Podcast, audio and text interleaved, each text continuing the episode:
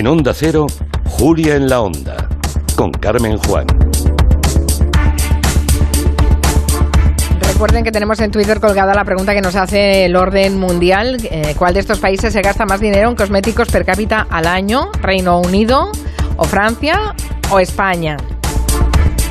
Yo tengo clara mi respuesta, Goyo también, no es la misma que la mía, ya veremos, ya veremos a ver quién lo resuelve esto. ¿Y vosotros qué habéis aprendido, Eduardo Saldaña y Fernando Arancón, esta semana? Pues yo, Carmen, he aprendido que hace unos años casi se desata una, bueno, no, se desató una crisis diplomática entre Colombia y Venezuela por una telenovela. ¿Qué dices? Sí, la telenovela HP Fortuna, había una de las personajes era una personaje malvada que se llamaba Venezuela y tenía un perro que se llamaba Huguito. Y en uno de los capítulos, en uno de los capítulos, esta es una telenovela colombiana, en uno de los capítulos perdía a Huguito y le decía a todo el mundo que no se preocupara, que iba a estar mejor porque Huguito no paraba de meterse en la casa de la gente, de molestar a los vecinos. y salió Hugo Chávez y en, el, en la sede del Congreso Nacional Venezolano diciendo que esa telenovela no se iba a seguir emitiendo en Venezuela y que esto era una ofrenda diplomática. y me pareció tremendo. Bueno, qué fuerte, no tenía ni idea. ¿Y tú, Fernando, qué has aprendido? Yo asumo que no puedo rivalizar con una telenovela, pero vengo a hablar de castores porque... No, no, tú también, no me digas lo del ano que huele a vainilla. No, no me ¿eh? acordaba, no, no había hilado. Bueno, ¿El ano que huele a ¿Cómo? Sí, es que tú no estabas en ese programa, es una larga historia. Eh, que bueno, ahora contamos lo del ano que huele a vainilla que en Estados Unidos a finales de los años 40 eh, se dedicó a repoblar zonas de Idaho con castores, no sé si para hacer algo con la vainilla, pero lo repoblaba tirándolos en paracaídas. sí, sí, sí, sí, sí, todo muy, Debe ser los castores dan mucho juego para muchas cosas. Como aumentó el éxodo rural en, Idaho, pues mucha gente abandonó los bosques y tal, ¿no? Que son estos de Estados Unidos que hay un montón de árboles. De los de las series. Claro. Entonces utilizaron a los castores para mantener limpio el ecosistema, como aquí hacemos con las ovejas. Y como el sistema tradicional de repoblamiento no funcionaba, decidieron que era una buena idea tirarlos desde una avioneta en paracaídas. No iba el pobre enganchado ahí, el pobre castor colgando de unos tirantes, como si la era ahí, ¿no? era de la Bripac el castor, eh, sino que los lanzaban dentro de una caja con el bicho dentro. Eh, no sé si fue una ocurrencia, pero por lo que se ve en la historia, tuvo bastante éxito y sobrevivieron todos menos uno. O sea que... A ver, siempre hay daños colaterales. Claro, fue una baja. Claro. Vaya historias, en fin. Bueno, vamos con la pregunta de los oyentes, que vosotros preguntáis, pero ellos también. Nos llega a través de un audio. Este oyente nos pregunta por una figura de la extrema derecha francesa que está dando mucho que hablar estas semanas. Vamos a escucharla. A ver si nos pueden contar quién es Zemmour, el nuevo candidato de, la extrema derecha francesa. Contarnos un poco su trayectoria, porque bueno, no se sabe mucho. Y cómo va a afectar su presencia pues, a las elecciones en, Francia. Eh, cómo va a afectar a Le Pen, a Macron y demás. Mucho. Qué buena pregunta nos han hecho. Sí, además este hombre eh, sí es cierto que está dando mucho juego y yo creo que va a dar bastante más juego. A ver, Zemur, este tío es un viejo rostro conocido, ¿no? Que ha ido ganando bastante fuerza estos últimos meses. Eh, se hizo conocido en televisión, es decir, como todos estos perfiles, ¿no? En una época en la que, pues, en Francia comenzaban a aparecer los primeros canales de información 24 horas y se buscaba un poquito ya potenciar el espectáculo. ¿Qué pasa? Que, que él acudía como tertuliano y representaba ese rol anti-establishment, ¿no? Entonces, poco a poco se fue convirtiendo en una auténtica estrella con esos postulados polémicos que llegaban incluso a ser más radicales que los del propio Jean-Marie Le Pen, el padre de, Marine Le Pen, ¿no? Por la época. ¿Qué pasa? Que desde esa tribuna mediática, Carmen, ha ido poco a poco hablando mucho de, de inmigración e identidad, ¿no? Que son temas bastante candentes ahora mismo en Francia. Para que nos hagamos una idea del perfil, este señor defiende la teoría de la conspiración del gran reemplazo, que esto pues considera que, que la inmigración es una herramienta de las élites para sustituir a la población, población francesa. Estamos hablando de, ese tipo de gente.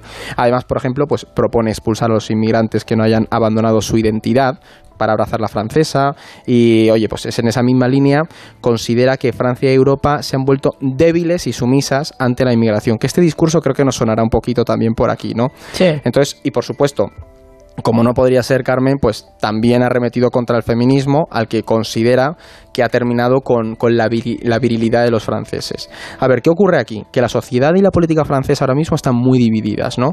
Parte de la población considera que los valores republicanos están en juego. ¿Qué pasa? Que esto ha generado un caldo de cultivo muy bueno para el miedo, la agresividad y se ve al final reflejado en el hecho de que Zemmour ahora mismo se encuentra a dos puntos de Marine Le Pen. Y hay algunas encuestas que ya le ponen, por, le ponen por delante, ¿no? ¿Qué pasa? Que el propio Jean-Marie Le Pen ha dicho que él apoyaría a Zemur si va por delante de su hija, ¿no? Entonces, al final... Bueno, no tiene buena relación padre y hija, también no recuerdo, que Sí, ella, pero- la- ella lo sacó del partido. Hombre, yo siempre digo que la sangre al final tira, pero este, bueno, es cierto que este señor no debe tener Claro, no- mucho no debe ser un estómago. padre 10. Yo no le veo como padre del año. Lo que pasa aquí es que como Marine Le Pen se ha ido relajando y ha bajado un poco el tono para robarle votos a Macron, ahora parece que Zemur puede comerle camino. Y por otro lado, Macron hemos visto que ha empezado a abrazar ciertos discursos anti-izquierda que pueden ser también aprovechados por Zemur para ganar peso electoral. Entonces, ¿qué pasa? Que de repente ha surgido un candidato que se opone a esos dos figuras tradicionales que teníamos ahora en la política francesa reciente y puede dar mucho juego de cara a las elecciones. Y no descartemos que acabe en la segunda vuelta y, y a ver cómo es ese choque un Macron-Semur. Trump de vecino. lo Sí, que- sí. A mí Sí, me da bastante sí, más sí. miedo que Marine Le Pen este tío. Fíjate lo que estoy diciendo, ¿eh? porque es un perfil es bastante Es que es peor. radical. Sí, sí, sí, sí. Eh, ¿Cuándo son las elecciones francesas? En abril. El- sí, en abril del año El que viene. primero creo Pues, que es el 10 está- y luego el día 24. Como tengan que elegir entre lo malo y lo peor, a ver con qué se quedan. Mm, Pues eh, me da la sensación de que en la política mundial, al menos en los países occidentales, estamos en years and years, ¿eh? en la serie. ¿eh? Mm. Sí, Es esto, totalmente. totalmente distópico, sí. bueno, em, viendo lo que está pasando de todas maneras en Reino Unido, que no tienen ni carniceros, ya no tienen ni camareros para cubrir la demanda por culpa de, de los problemas con la inmigración y el haber expulsado a buena parte de los inmigrantes y muchos de ellos que han decidido irse, pues eh, no sé, no sé cómo acabará esto. Vamos con el tema central, porque hoy queremos poner el foco en el corazón de Europa, que está viviendo, la verdad, momentos de agitación política desde las elecciones en la República Checa, que por cierto ahí les explotó eh, lo de los eh, Pandora Papers Para- sí, sí, sí. al colapso del gobierno en Rumanía, las manifestaciones multitudinarias en Polonia en defensa de la UE, en contra de su gobierno, que están poniéndose de perfil con el tema de los jueces. ¿Qué nos podéis contar? Pues que efectivamente está la, con- la cosa bastante tensa en el centro este de Europa. Eh, por ejemplo, el tema polaco viene ahora porque eh, hace unos días, vamos, el alto tribunal del, país en Polonia declaró que eh, no hay ley europea que se encuentre por encima de la constitución polaca. Como recordatorio a los oyentes, que mucha gente no lo sabe, eh, todos los países de la Unión Europea han aceptado que la ley comunitaria, la ley de la Unión Europea, está por encima de cualquier ley nacional, incluyendo la Constitución. Y si hay alguna ley europea que no es compatible con las leyes nacionales, deben ser los países los que cambien sus propias leyes, incluyendo la Constitución, para adaptarse a las leyes europeas. Todo esto para que todos estemos armonizados y no vaya cada uno por su cuenta. Pero claro, Polonia dijo, no, yo voy por libre. Entonces, evidentemente, esto no sentó nada bien en Bruselas e hizo saltar todas las alarmas porque ya era como la antesala de un posible polexit o como lo quieran llamar. Entonces, eh, la sorpresa también ha venido cuando hemos visto las imágenes de miles de polacos manifestándose, coreando, nos quedamos y somos Europa.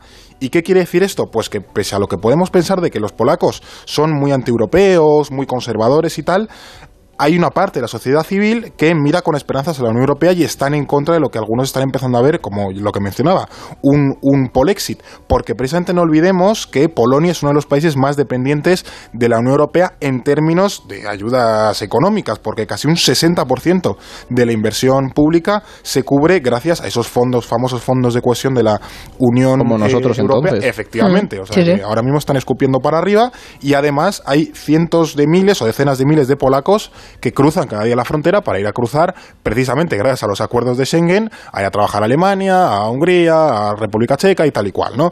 Entonces, el problema de Polonia es que mm, hay un problema bastante serio de polarización y parte del gobierno conservador está utilizando de nuevo, como ha ocurrido con Boris Johnson, el tema de, pues eso, de la Unión Europea un poco como chivo expiatorio de sus problemas. Pero hay una brecha entre la- una Polonia más conservadora y una Polonia más liberal que están ahí entre, bueno, básicamente están 50-50 prácticamente. Justo. Y es que además, la otra cosa ya, el otro país, es que sus vecinos de los vecinos polacos, los checos, también tienen un lío bastante gordo montado, Carmen, porque hasta hace nada el primer ministro, que es Andrzej Babis, este seguía una línea muy similar a la polaca, muy tradicionalista, con un toque muy populista, un millonario que de hecho iba se- anticorrupción y Sí, todo. sí, sí, era este No, le- le pillaron el por pufito. favor, corrupto yo, Claro. ¿no? Este era un rollo Donald Trump. Mm, sin embargo, este fin de semana, oye, hubo elecciones y han sorprendido a todos. ¿Por qué? Porque este hombre, su partido, ha obtenido solo un escaño más que, el centro derecha, que, el partido de, oposición, ¿no? Bueno, uno de los partidos que competía contra él. ¿Qué pasa? Que esto se suma a lo que tú mencionabas antes, que este señor ha salido de los Pandora Papers, además lleva persiguiendo a los periodistas desde hace meses, entonces, pues bueno, todo apunta a que, a que su futuro político está tocando a su fin por ahora al menos, ¿no? Entonces, esto y lo de Polonia, como que de repente ponen un rayo de esperanza sobre una región que veía como el, populismo de derechas no, no paraba de avanzar. Y luego hay otro, otro sitio que tú has mencionado, Carmen, antes, que es, Rumanía, que es un mm. país con una crisis estructural bueno, que lleva arrastrando décadas y que se ha convertido, de hecho, en unos países con más problemas económicos y sociales de la eh, Unión Europea, que además estos días creo que está en una ola de COVID absolutamente desbocada, creo que más tiene más de 800 Están colapsados, sí Claro, efectivamente. Entonces, eso se suma ya a los problemas eh, recurrentes de inestabilidad política, social y económica que, ya digo, llevan afectando al país muchísimo, muchísimo tiempo. Bueno, tomemos nota eh, de lo que está pasando, porque aquí también se oyen discursos antieuropeístas y de por qué mm, tenemos que ceder soberanías y todas esas cosas, y después pasa lo que pasa. Pero no solo estos países de la zona de Visegrado, ¿no? Los países que, están en esa, eran del antiguo em, bloque del Este, están en una situación política delicada hay países como Austria o Países Bajos, dos conocidos, viejos conocidos españoles, porque eran los países frugales, eh, los que decían que nada, nada de dar dinero ni de repartir fondos de recuperación, y tampoco están pasando por su mejor momento. Sí, ahora les hace menos gracia lo de sus discursos, porque efectivamente también están bastante en crisis y corren tiempos bastante complicados para ellos. El canciller de Austria, que era Sebastián Kurz, pues ha acabado dimitiendo. El del pelazo. El del pelazo y las orejas. Eh, porque que es muy joven, jovencísimo. Llegó, no sé si tenía 30 años recién hechos cuando llega a la Cancillería. Sí, sí, sí, sí, sí. Pues ha acabado, ya digo, dimitiendo porque estaba acorralado por la Fiscalía Anticorrupción. Bueno, al parecer por un caso de, corrupción, en delito de sobornos y fraudes tal, creo que se llama caso Ibiza, de hecho. sí, pero le pillaron grabaciones, ¿no? Algo así, una, cosa Muy, muy chunga y al final, ya digo, ha acabado dimitiendo y además, curiosamente, era de los pocos de centro derecha que estaban gobernando en la Unión Europea. Ahora creo que el, el país más grande que está gobernando el centro derecha en Europa creo que es Grecia. O sea, después de la caída, o, bueno, cuando se vaya Merkel y este señor de Kurz, pues el centro derecha europeo se va a quedar sin nada. Y luego también ha caído, bueno, crisis en Países Bajos, porque este nuevo el gobierno de centro derecha ha dimitido en bloque y seis meses después de las elecciones todavía no han, bueno, dimitieron, poner aquel famoso caso de la explotación claro, todavía no, y tal y cual, y no han formado un gobierno. Y esto evidentemente tiene un impacto directo en la Unión Europea porque precisamente estos dos países, eh, que ahora mismo están sumidos en, en el caos por, por corrupción y las malas gestiones, es lo que comentabas tú, Carmen, ¿no? Ha sido los más reticentes al gasto para los asuntos de la Unión Europea. Así que, bueno, aquí como eh, todo tiene una oportunidad, pues eh, es cierto que al final quitártelos de, de, en medio, dejarles en fuera de juego, pues puede ser una, una oportunidad, ya digo, para la Unión Europea, porque, bueno, precisamente se en el camino a que los países más favorables a la cooperación, ahora que estábamos con este tema de la crisis energética. Que en Alemania se viene además un gobierno socialdemócrata, claro, todo apunta, claro, Pues puede ser un poco favorable a esa, a esa posición. Además, ahora como en Países Bajos están con lo de la heredera esta, a ver si se puede casar o no, pues que sigan con sus debates extraños. Han, abierto, han abierto una discusión interesante. a, mí, a mí me parece bastante interesante. es que politológicamente mola. Sí. sí, sí, Bueno, a lo mejor vamos a poner antecedentes a los sí, que a lo mejor no lo, no lo, saben.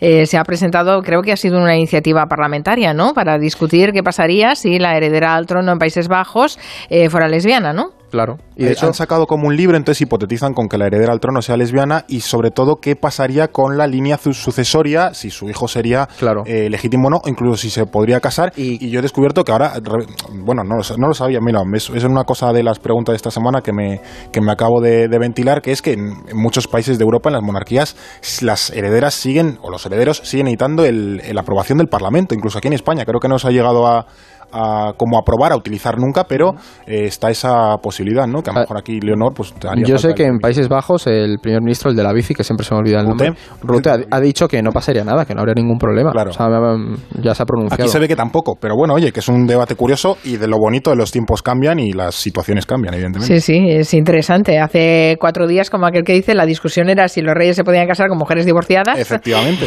Que en Suecia ya dijeron que no solo divorciadas, incluso con un hijo de otro, de otra pareja y, y tal. Y Antes ahí- eran las plebeyas, luego fueron las divorciadas, ahora ya son otro tipo Pero es, de... es un, un símbolo de los Claro, tiempos, claro, ¿no? claro. Va evolucionando el discurso y... Sí, ¿no? sí. Es, es- es curioso cómo evoluciona el discurso para mantenerse en una tradición que es muy antigua y que realmente no se, no se reforma, ¿no? La monarquía es un poco, eh, pues eso, añeja. Ahora mm, vamos a viajar a un lugar mucho más, más lejano, que es el pasado, porque eh, tenemos efeméride. Esta semana se cumplen 59 años del comienzo de la crisis de los misiles de Cuba que fue un bueno fue un movidón impresionante Seguro que alguno de los oyentes lo vivió. Nosotros nos pilla muy lejos, Fernando, Sí, lo siento. Que bueno, esta fecha la traemos porque es más importante por lo que pudo haber sido que por lo que verdaderamente fue. Porque oye, fueron 13 días ¿no? en los que el mundo podría haber desaparecido si se hubiese desencadenado esa crisis nuclear que, que todo el planeta tanto temía. ¿no? Y bueno, justo hoy, un avión espía norteamericano estaba sobrevolando Cuba y fotografió unos misiles en la isla y oye, pues le llevaron las pruebas rápidamente a Washington y ahí Kennedy anunció que cualquier lanzamiento obtendría su respuesta, Khrushchev igual de contundente envió barcos comunistas allá a la zona, anunció que, reani- que- que reaccionarían, pero bueno, la tensión fue escalando hasta que se, se llegó a pensar Se en esa- calentaron. Claro, pero al final las aguas se tranquilizaron y parece que la diplomacia triunfó y vivimos mucho más Y tranquilos desde seguimos entonces. hoy aquí por eso. Menos mal, pero sí, sí, sí, fue un momento muy importante para la política internacional. Hay una imagen icónica de esa, de esa, de esa crisis, que es Khrushchev con el zapato dando golpes. Hombre, es que yo me quiero imaginar, a mí me habría dado un ataque de ansiedad Sí, tremendo. tuvieron Yo- que tener el culo apretado porque si no... Sí, que imagínate. imagínate. Estuvieron, probablemente sea uno de los momentos de la Guerra Fría donde más cerca hemos eh, Estado de una guerra estado, nuclear, sí, sí, sí. Sí, sí, fue, fue tremendo y bueno, en fin, eh, hay mucha mucha literatura eh, escrita sobre eso y, Y pelis, incluso yo novelas hay 13 buenísimas. días, hay una peli con Kevin Yo Costner. estaba que es pensando en 13 X-Men, que uno- una de las últimas pelis se, se ambienta allí. X-Men, por favor. Bueno, eh, en fin, todo es bueno ¿eh? para aprender eh, Sí, sí, en sí, nuestro mundo. claro. Eh, también quería que nos comentarais, eh, a ver si tenemos tiempo, sí, aunque sea rápido, Sí, sí, qué está pasando entre Taiwán y China estas semanas, porque he leído declaraciones del presidente chino y de la presidenta de Taiwán, y la verdad es que, bueno, hablábamos de la crisis de los misiles, pero es que lo que está pasando entre estos dos países no, no pinta nada bien tampoco. No, porque Xi Jinping ha prometido una reunificación completa de esas dos Chinas para saldar lo que ellos consideran una deuda histórica, precisamente el 1 de octubre, que es el día en el que se celebra el aniversario de la fundación de la República Popular China. Y esto se suma a que Pekín además mandó un montón de aviones, más de 50 aviones, a la zona de- de identificación aérea taiwanesa, para decirlo, donde pilla el radar de Taiwán, lo que evidentemente no sentó nada bien ni a la propia isla ni a Estados Unidos. Y además China ha aumentado la frecuencia de los ensayos eh, militares a cotas nunca vistas. Entonces, es cierto que Xi Jinping nunca hace referencia a un ataque directo y siempre habla de vías diplomáticas y tal, pero China quiere demostrar que está más preparada que nunca para invadir la isla, porque además Taiwán se encuentra eh, actualmente preparando su, su respuesta. Entonces, bueno, si estas operaciones chinas siguen su curso, pues puede acabar habiendo un riesgo de que en algún momento pues haya como un error de cálculo, alguien interprete mal y vayamos a un escenario bastante peor que no queremos ver, como es evidente. ¿Y qué papel juega en todo, esto Estados Unidos? Porque siempre ha sido un aliado de Taiwán desde siempre. Es que ese es el tema, que al final Estados Unidos aquí digamos que es la pieza clave porque eh, su respuesta definiría su relación con China. Y toda esta tensión con Taiwán se enmarca, Carmen, en la guerra comercial, el tema del coronavirus, la crisis energética. Por lo tanto, es cierto que cualquier tipo de gesto de China mal interpretado por Estados Unidos nos podría llevar a una situación muy crítica y lo que estamos viendo es que Estados Unidos ya se ve venir, que la cosa puede ir a más y que está empezando a establecer una serie de alianzas en Asia-Pacífico para, digamos, tener cubiertas las espaldas, ¿no? Hace unas semanas creo que hablamos del AUKUS, ese acuerdo que Sí. firmó con Reino Unido y Australia, y vemos que se está empezando a preparar en la región con ciertos aliados por si acaso... No vaya a ser. Claro, es decir, sobre todo para frenar eh, el avance de China, porque si China llegara a tomar Taiwán, asumamos que ahí ya no tendría ningún impedimento para decir, si he tomado Taiwán, que es mi mayor reclamación, ¿por qué no tomar otro territorio? Claro. Es decir, en el expansionismo de China es lo que hay que contener. Bueno, vamos a resolver ya la encuesta que tengo, tengo a los oyentes ya intentando. dicho, yo tengo mucha A ver qué han dicho. Pues mira, eh, la pregunta, recordamos, ¿cuál de estos países se gasta más dinero en cosméticos per cápita al año? Las eh, opciones eran Reino Unido, lo ha votado el 25,5% de los oyentes. Francia, que lo ha votado el 36,3%. Y España, que lo ha votado el 38,2%. Y he de decir, antes que de- deis la respuesta, que yo hubiera votado por España, que me parece que somos muy de cremitas. Uy, uy, uy, uy, uy, uy, ¿Y uy. qué? ¿Y qué? Pues mira, Reino Unido. Sí, sí, sí. Qué sí, poco han visto Jordi Shore esta gente.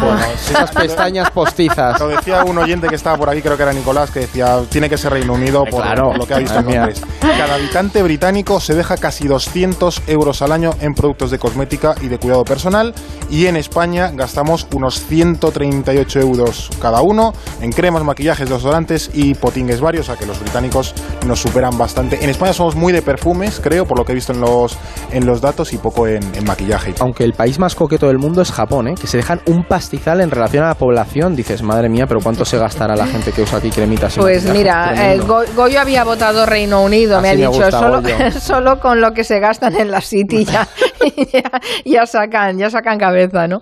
Bueno, gracias, hasta la próxima. Eduardo Saldaña y Fernando Arancón.